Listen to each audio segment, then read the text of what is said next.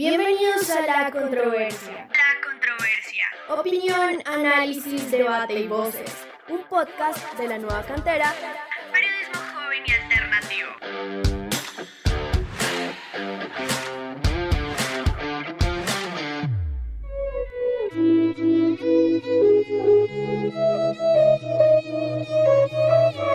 It was great at the very start. Hands on each other. Familia de la nueva cantera, cordial saludo donde quiera que se encuentre, sea de día, sea de tarde o de noche. Aquí está su radio a la carta con esto que se llama La Controversia, llegando a su capítulo número 10. Wonder why, wonder what for. Why we keep coming back for more. Así es. Eh, gracias por estar aquí con nosotros. Recuerde seguirnos en nuestras redes sociales, arroba la nueva cantera periodismo joven y alternativo, tanto en Instagram, Facebook, YouTube, inclusive en TikTok y Twitter, para que esté actualizado con toda la información de primera mano. Eh, bueno, ya día lunes, eh, ustedes se dieron cuenta, ayer se jugó el todos contra todos, una fecha bastante movida, interesante, como suele pasar en el fútbol profesional colombiano.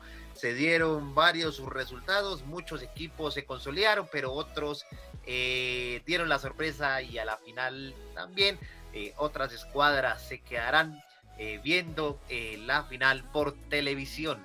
Ya les daremos detalle, pero voy a darle la bienvenida a mi equipo de trabajo aquí, entonces saludando a Sebastián Rodríguez. ¿Qué más, Sebas? ¿Cómo vamos? Un saludo para ustedes, César, y para Juanes, y para todas las, las personas que de alguna forma nos van a apoyar y van a escuchar este podcast. Sí, increíble, ¿no? Increíble cómo clasifica la América y se acaban todos contra todos. Y de Fotofinish, de Fotofinish la última fecha, importante lo de Juan Carlos Osorio, porque todos sabíamos que, que si no clasificaba el Escarlata, pues tenía vacaciones anticipadas, César. Así es, América de Cali, que llegó siendo invitado de último momento. Pasó la materia cuando le correspondía en esta última fecha. También está aquí con nosotros eh, Juanes Pinzón. ¿Qué tal, Juanes? ¿Cómo vamos? Hola César, muy feliz, muy feliz de estar acá, emocionado, emocionado por lo que nos deja el fútbol profesional colombiano en su todos contra todos y bueno, muy eh, ilusionado también con lo que van a ser los eh, playoffs, las finales del fútbol profesional colombiano que prometen mucho. Así es, unas finales que van a estar de lujo, que no se pueden estar pendiendo para nada. Además que ya se sorteó el grupo eh, donde van a estar eh, los equipos de los ocho. Entonces, así quedó el grupo A con Atlético Nacional, Junior de Barranquilla, Deportivo Cali y Deportivo Pereira. Mientras que por el grupo B está Millonarios, Alianza Petrolera, Deportes Tolima y América de Cali. Sebastián, ¿cómo ve usted este sorteo?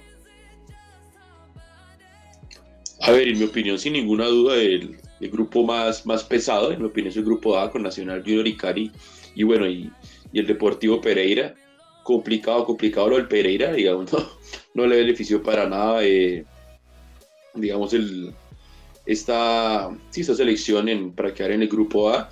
Y el grupo B muy parejo, César. Creo que si bien Millonarios eh, les lleva un poquito de ventaja a los demás, eh, por haber cerrado como cerró con su victoria contra Nacional de visitante. Eh, creo que es muy parejo, César. Eh, América se metió por la ventana, pero todos sabemos qué pasa cuando un equipo se mete en la octava posición y más el América. Alianza Petrolera juega muy buen fútbol y no tiene nada que perder y todos sabemos el vigente campeón, ¿no? El Deportes Tolima. Podemos decir, Juanes, que este grupo B puede ser el llamado grupo de la muerte.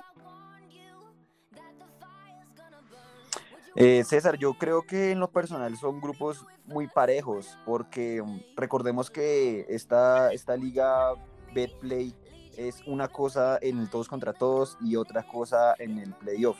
Son prácticamente dos torneos diferentes y tiene las mismas posibilidades de ganar tanto el primero como el octavo. Y si nos dejamos llevar un poco por la actualidad de los equipos, yo creo que están bastante parejos, están bastante parejos. Eh, pienso yo que el grupo B sí tiene dos equipos favoritos, que es Millonarios y Tolima, porque para mí, eh, hasta donde he visto eh, la continuidad de los equipos y hasta donde he visto eh, las posibilidades que tienen los equipos para ganar el título, yo veo tres candidatos. eh, que son Nacional, Millonarios y, y el Deportes Tolima. Entonces, sí, creo que mm, el grupo B, por tener estos dos candidatos, es un grupo eh, un poco más pesado. Sin embargo, los dos grupos son demasiado competitivos, César. O sea, quedando a entender, eh, Sebastián, América no tendría chance alguna de aspirar a la final. Pero aún así Osorio puede llegar a sorprender siempre y cuando no empiece con el tema de las rotaciones. No, chances, las chances las tiene César, claramente. A ver, eh, América es un equipo grande. eh, los equipos más grandes en los grupos son Nacional, América y, y Millonarios. Otra cosa es el presente del club, ¿no? Pero sabemos lo que pasó hace dos años, César. Se metió de octavo y terminó saliendo campeón. ¿Sí? Todos debemos de respetar al, al Escarlata además que tiene un gran entrenador. No le han dado las cosas, no tiene los jugadores, no tiene la materia prima para poder implementar su idea, pero ahí va dijo que les iba a clasificar, los clasificó con un equipo que realmente la plantilla es un muy pobre y, y se metió, se metió a lo último, una gran victoria contra el Deportes Pereira, el Deportivo Pereira.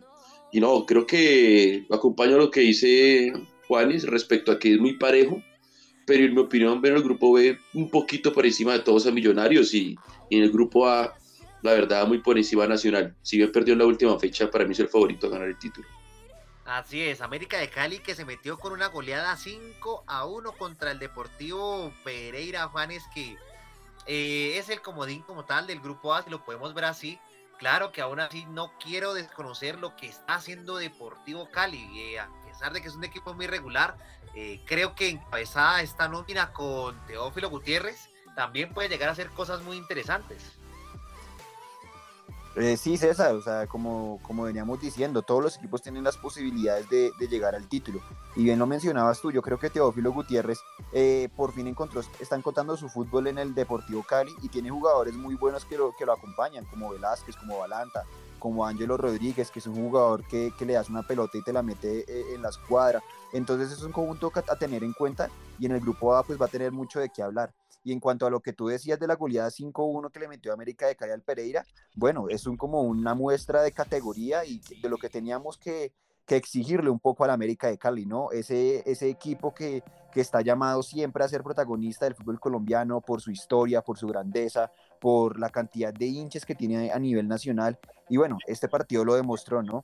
5-1 contra un Deportes Pereira que pues ha tenido una muy buena campaña, teniendo en cuenta pues, que viene de lo más bajo, viene de, de, de ascender eh, recientemente a la, primera categoría, pero, pero bueno, como te decíamos, eh, esto apenas empieza y los cuadrangulares van a, van a estar de infarto. Así es, y que Deportivo Pereira acaba de destacar que bueno, viene de perder la final de ida de la Copa Colombia contra Atlético Nacional. Y tampoco no podemos dejar de lado, Sebastián, a un Junior de Barranquilla que si bien no es un equipo que sea tan competitivo como en semestres anteriores, eh, sigue dando la batalla. Eh, a pesar de que no encuentra un equilibrio, que ha sido Zambuesa un jugador muy referente, que ha tenido a Cetré, obviamente el capitán Sebastián Viera siempre va a estar ahí, pero bueno, no veo Junior tan sólido, sinceramente. Este grupo como tal lo veo entre Nacional y Deportivo Cali. Sí, César, es que hay una cosa y es que el Cali Junior en el grupo A han sido equipos que han tenido unos bajones de rendimiento terribles. Si bien clasificaron a los ocho y eso es lo importante, ¿no? Eh, no han tenido un nivel regular, como si lo ha podido tener Deportivo, el Deportes Pereira, Nacional, eh, Millonarios, Tolima o hasta el mismo Alianza Petrolera que si bien eh, pasó por ahorros, siempre tuvo un nivel de fútbol igual. Lo que pasa con Junior es que es una moneda al aire, César. No se sabe cómo se va a plantear, no se sabe cómo, no, va a salir a jugarte. Eh, Arturo Reyes por momentos plantea un partido, pero los cambios o el giro que le puede dar al timonel por momentos no le sirve. Tiene buenos jugadores como Inestrosa, Cariaco, Carmelo, Cetré, pero, pero no sabemos. ¿Es peligroso el Junior? Claro que sí, claro que sí. Lleva 5, 6, 7 años demostrando que, que está en las finales, que le gusta estar en las finales, que es un equipo eh, histórico en el fútbol colombiano. Pero por ahora, César, para mí todo, eh, si bien dice Juárez que cualquiera puede ganar, en mi opinión, hay tres favoritos, cuatro favoritos que han tenido un nivel constante y los demás, pues, esperar porque igual, César, lo que yo le digo, el Pereira y Alianza no tienen nada que perder. Aquí la obligación en el grupo A la tiene Nacional. El, equipo de Colombia que tiene la mejor nómina es Atlético Nacional. ese es el que tiene la obligación. Y bueno, y Cali porque, porque tiene, a ver, tiene un gran entrenador, tiene, tiene buenos jugadores, pero su nivel ha sido muy regular, César. No, así es. Eh, si bien es un grupo parejo con equipos regulares, pero también con otros que llegan con una alta expectativa, Juanes, bueno, me quiero centrar otra vez en el grupo B. Eh, yo pienso que Millonarios, como lo vimos como tal en la victoria 3 a 1 frente a Atlético Nacional en condición de visitante, sería un fracaso esta vez y Gamero se le escapa otra vez otra chance de llegar a la final. Pues bueno, es que en Millonarios hablar de fracaso, eh, no sé si sea un poco justo, teniendo en cuenta que el, pro- el proceso que ha tenido Alberto Gamero en Millonarios ha sido demasiado, demasiado bueno. Viene de llegar eh, a, una final del fútbol profesional colombiano, promoviendo una cantidad impresionante de jóvenes que hoy en día son una realidad para el fútbol profesional colombiano y a futuro van a ser una realidad para la selección Colombia. Jugadores como Daniel Ruiz, jugadores como como el mismo eh, Emerson Rivaldo Rodríguez, Steven Vega, eh, Andrés Felipe Román, jugadores que, que son canteranos de, del cuadro embajador que no, han tenido, no habían tenido una continuidad anteriormente, como pues en el caso también de Ginás, hoy en día están siendo figuras, ¿no? Entonces también es un, es un eh, aspecto a resaltar porque teniendo muy, poca, muy pocas eh, eh, oportunidades o muy pocas ayudas por parte de la directiva Millonarios en cuanto a contrataciones, Gamero con las uñas ha logrado hacer un muy buen equipo y ahorita se está haciendo de, de- un fútbol demasiado sólido y llegan eh, a las finales del fútbol profesional colombiano ganándole al líder y consolidándose como un equipo fuerte al título. Hablar de fracasos, yo creo que, que sí, siempre y cuando no lleguen a una final. Si llegan a la final y la pierden, yo no diría que sea un fracaso, porque siento que hay equipos que tienen una capacidad económica muchísimo más fuerte y una capacidad en cuanto a nómina también muchísimo más grande. Yo creo que lo de Gamero es más amor por la camiseta y estos pelados que están dando, eh, que están dando todo por, por, por el equipo y, y- están dando un fútbol demasiado prometedor de la mano de jugadores experimentados también como Macalister Silva. No, así es, un equipo eh, también que ha sido eh, llamado, opcionado también a ser campeón, teniendo varias figuras, Macalister Silva que fue la figura contra Atlético Nacional y que bueno, el Kinder de Gamero eh, nuevamente, ah, bien la filoso- filosofía de probar la cantera también de Millonarios, está dando resultados, Sebastián, también con la misma pregunta. Sería un fracaso de Millonarios si no llegase a ser campeón nuevamente, teniendo como tal las viabilidades. Y lo mismo diríamos del Tolima, ¿no? Con Caicedo, Albornoz y todas las demás figuras, que también es un equipo modesto, pero que es el nuevo Mata Gigantes. A ver, eh, creo que si Millonarios no, no llega a la final, sería un fracaso rotundo, César. eh, es un equipo que durante toda la temporada, segundo semestre, ha demostrado un gran fútbol, un gran rendimiento. En muchas variantes tiene, tiene Gamero, ya que ha tenido muchos ahorros y le ha dado bagaje a jugadores que en algún momento para otros procesos no se podrían dar, pero Gamero lo ha tenido, ha tenido la fuerza, la convicción y ha apoyado por esos jugadores y realmente está teniendo muy buenos réditos de ello. Eh, Millonarios debe llegar a la final. Los grandes, César siempre ha dicho que debe llegar a la final, siempre estar ahí, competir hasta el último día del torneo. Si no compites hasta ese último día del torneo es fracaso porque tú eres de los más grandes de tu país, ¿sí? Entonces debes competir, debes dejar el, nombre de tu equipo en alto. Ya en un partido, dos, dos partidos no pasa nada, se te fue la final, perfecto. Pero competiste, perdiste la final contra Nacional, contra Junior, bueno, está bien, pero llegaste y todo lo que hiciste durante el año lo supiste manejar y supiste llegar hasta ese día. Si en este cuadrangular que tiene Alianza, Tolima y un América muy diezmado, Millonarios no puede clasificar a la final, sí me parecería fracaso, César. No, y además que no nos podemos dejar mentir que eh, se puede dar la probabilidad de una final entre Nacional o Millonarios. Y aquí le pregunto a las dos, y empezando aquí por Juanes, ¿por dónde creen que aquí de estos dos grupos salga el campeón? Bueno, yo también pienso lo mismo que tú. Yo creo que la final soñada en este momento y, lo más lógico en cuanto, en cuanto a lo que hemos visto a nivel futbolístico es una final nacional contra Millonarios. Y volviendo un poco al tema anterior, yo creo que comparto lo que, lo que dice mi compañero.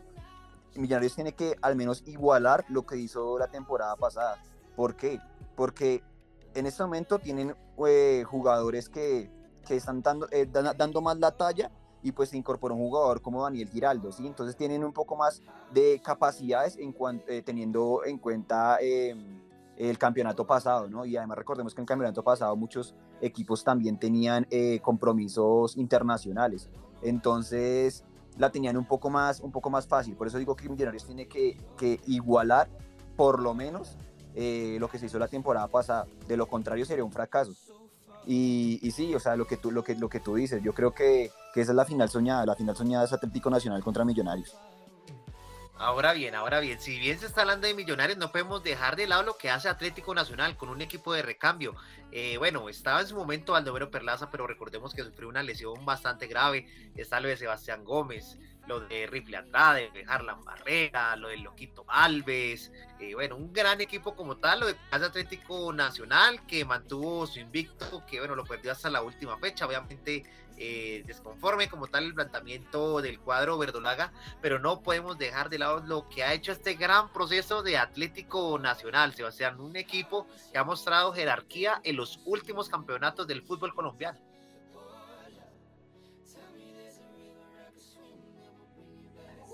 Sí, así es, César, ¿no? Eh, a ver, si revisamos la última fecha nacional, bueno, contra, contra Millonarios y un clásico, pues no importa, César, no importa. Se ganó Millonarios está celebrando, pero lo que importa es lo que viene de aquí para adelante, César. El 3-1, bueno, muy lindo, pero Nacional lo que le importa es esto.